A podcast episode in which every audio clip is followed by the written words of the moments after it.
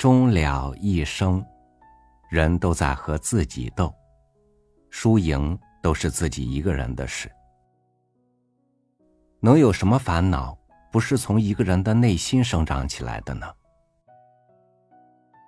如果有人站在了你的对立面，那么一定是他比你自己更懂得去掌控你的内心。与您分享鲁迅的文章《父亲的病》。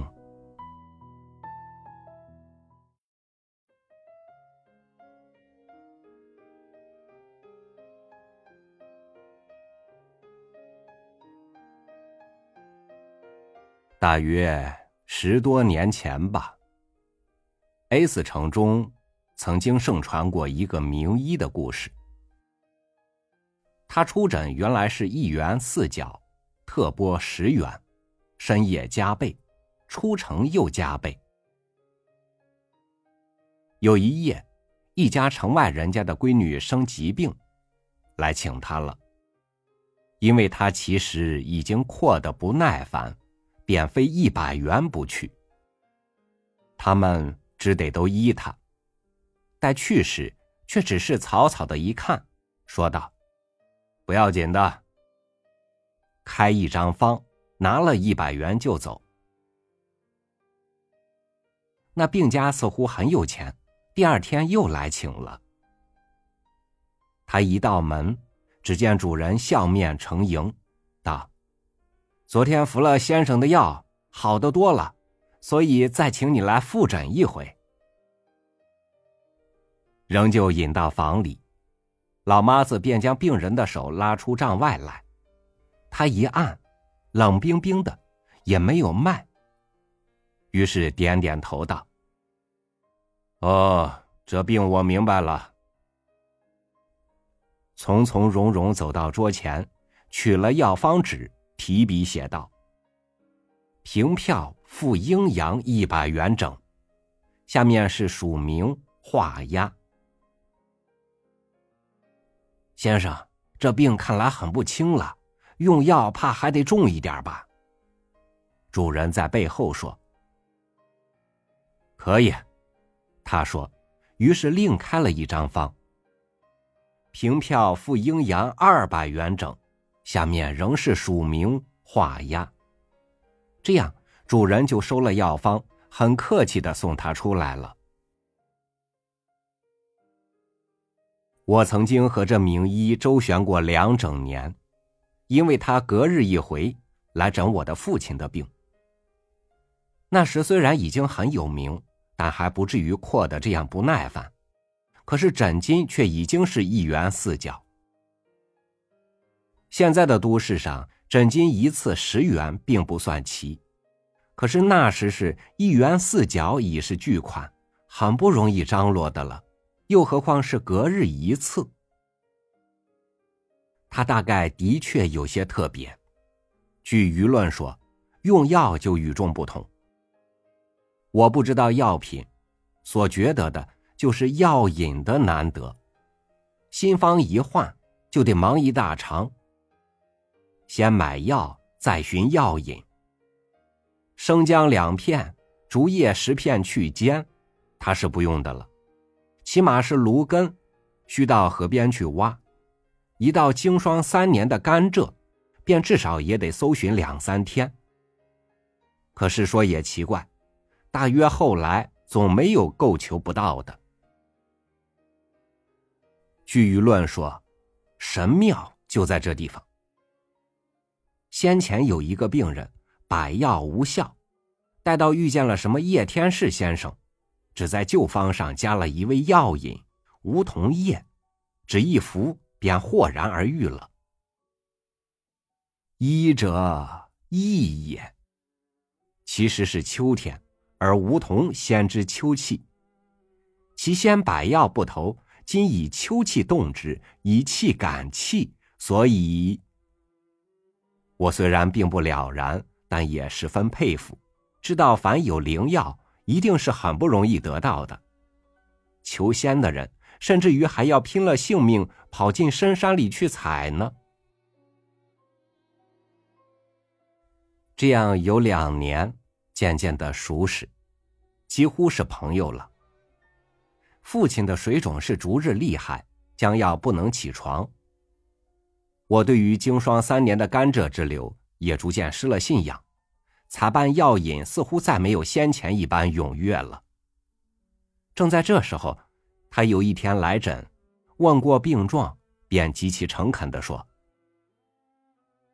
我所有的学问都用尽了，这里还有一位陈连和先生，本领比我高，我带他来看一看，我可以写一封信，可是。”病是不要紧的，不过经他的手可以格外好的快。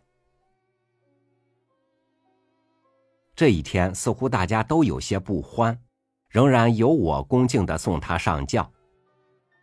进来时看见父亲的脸色很异样，和大家谈论，大意是说自己的病大概没有希望的了。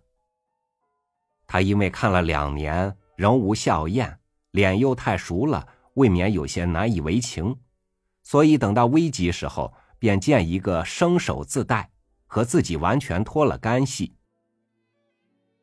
但另外有什么法子呢？本城的名医，除他之外，实在也只有一个陈联合了。明天就请陈联合。陈联合的诊金也是一元四角，但前回的名医的脸是圆而胖的。他却长而胖了，这一点颇不同。还有用药也不同。前回的名医是一个人还可以办的，这一回却是一个人有些办不妥帖了。因为他一张药方上总兼有一种特别的散丸和一种奇特的药引。芦根和经霜三年的甘蔗，他就从来没有用过。最平常的是蟋蟀一对，旁注小字道：“要原配，即本在一科中者。”似乎昆虫也要贞洁，续弦或再叫，连做药资格也丧失了。但这差事在我并不为难，走进百草园，十对也容易得，将它们用线一缚，活活的置入沸汤中完事儿。然而还有平地木石珠呢，这可谁也不知道是什么东西了。问药店，问乡下人，问卖草药的，问老年人，问读书人，问木匠，都只是摇摇头。林默才记起了那远房的叔祖，爱种一点花木的老人，跑去一问，他果然知道，是生在山中树下的一种小树。能结红子如小珊瑚珠的，普通都称为老福大。踏破铁鞋无觅处，得来全不费工夫。药引寻到了，然而还有一种特别的丸药——败骨皮丸。这败骨皮丸就是用打破的旧骨皮做成。水肿，一名骨胀。一用打破的骨皮，自然就可以克服它。清朝的刚毅因为憎恨洋鬼子，预备打他们，练了些兵，称作虎神营，取虎能食羊，神能伏鬼的意思，也就是这道理。可惜这种神药，全城中只有一家出售的，离我家就有五里。但这却不像平地木那样必须暗中摸索了。陈连和先生开方之后，就恳切详细的给我们说明。我有一种丹，有一回陈连和先生说，点在舌上，我想一定可以见效，因为舌乃心之灵苗，价钱也并不贵，只要两块钱一盒。我父亲沉思了一会儿，摇摇头。我这样用药还会不大见效。有一回，陈良和先生又说：“我想可以请人看一看，可有什么冤欠？医能医病，不能医命，对不对？”自然，这也许是前世的事。我的父亲沉思了一会儿，摇摇头。凡国手都能够起死回生的。我们走过医生的门前，常可以看见这样的匾额。现在是让步一点了，连医生自己也说道：“西医长于外科，中医长于内科。”但是 S 城那时不但没有西医，而且谁也还没有想到天下有所谓西医，因此无论什么。都只能由轩辕岐伯的嫡派门徒包办。轩辕时候是无一不分的，所以直到现在，他的门徒都还见鬼，而且觉得蛇乃心之灵苗。这就是中国人的命，连名医也无从医治的，不肯用灵丹点在舌头上，又想不出冤签来。自然，单吃了一百多天的败骨皮丸，有什么用呢？自然打不破水肿。父亲终于躺在床上喘气了。还请一回陈连河先生，这回是特拨，大洋十元。他仍旧泰然的开了一张方，但已停止拜骨皮丸不用，药引也不很神妙了。所以只消半天，药就煎好，灌下去，却从口角上回了出来。从此我便不再和陈连河先生周旋，只在街上有时看见他坐在三名轿夫的快轿里飞一般抬过。听说他现在还康健，一面行医，一面还做中医什么学报，正在和执掌于外科的西医奋斗嘞。中医的思想确乎有一点不同。听说中国的孝子们，一到将要罪孽深重祸延父母的时候，就买几斤人参煎汤灌下去，希望父母多喘几天气，即使半天也好。我的一位教医学的先生，却交给我医生的职务道：可医的应该给他医治，不可医的应该给他死的没有痛苦。但这先生自然是西医。父亲的喘气颇长久，连我也听得很吃力。然而谁也不能帮助他。我有时竟至于电光一闪似的想到，还是快一点喘完了吧。立刻觉得这思想就不该，就是犯了罪。但同时又觉得这思想实在是正当的。我很爱我的父亲，便是现在也还是这样想。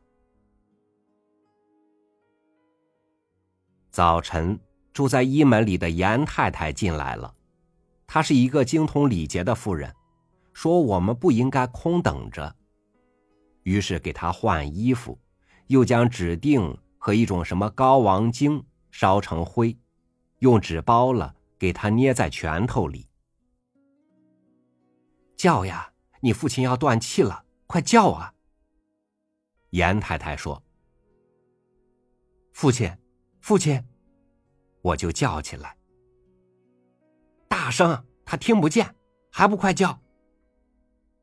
父亲，父亲，父亲！他已经平静下去的脸忽然紧张了，将眼微微一睁，仿佛有一些苦痛。叫呀，快叫呀！他催促说：“父亲，什么呢？不要嚷，不。”他低低的说，又焦急的喘着气。好一会儿，这才复了原状，平静下去了。父亲。我还叫他，一直到他咽了气。我现在还听到那时的自己的这声音，每听到时，就觉得这却是我对于父亲的最大的错处。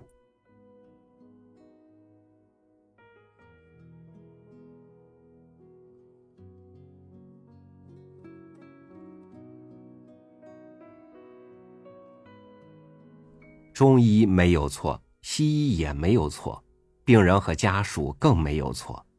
生老病死也是自然的，非人力可改的事情。那么，人世间那么多的活着不得好活，死了没得好死，究竟是什么错了呢？究竟，是我们信错了。感谢您收听我的分享，我是朝雨，每天和您一起读书。明天见。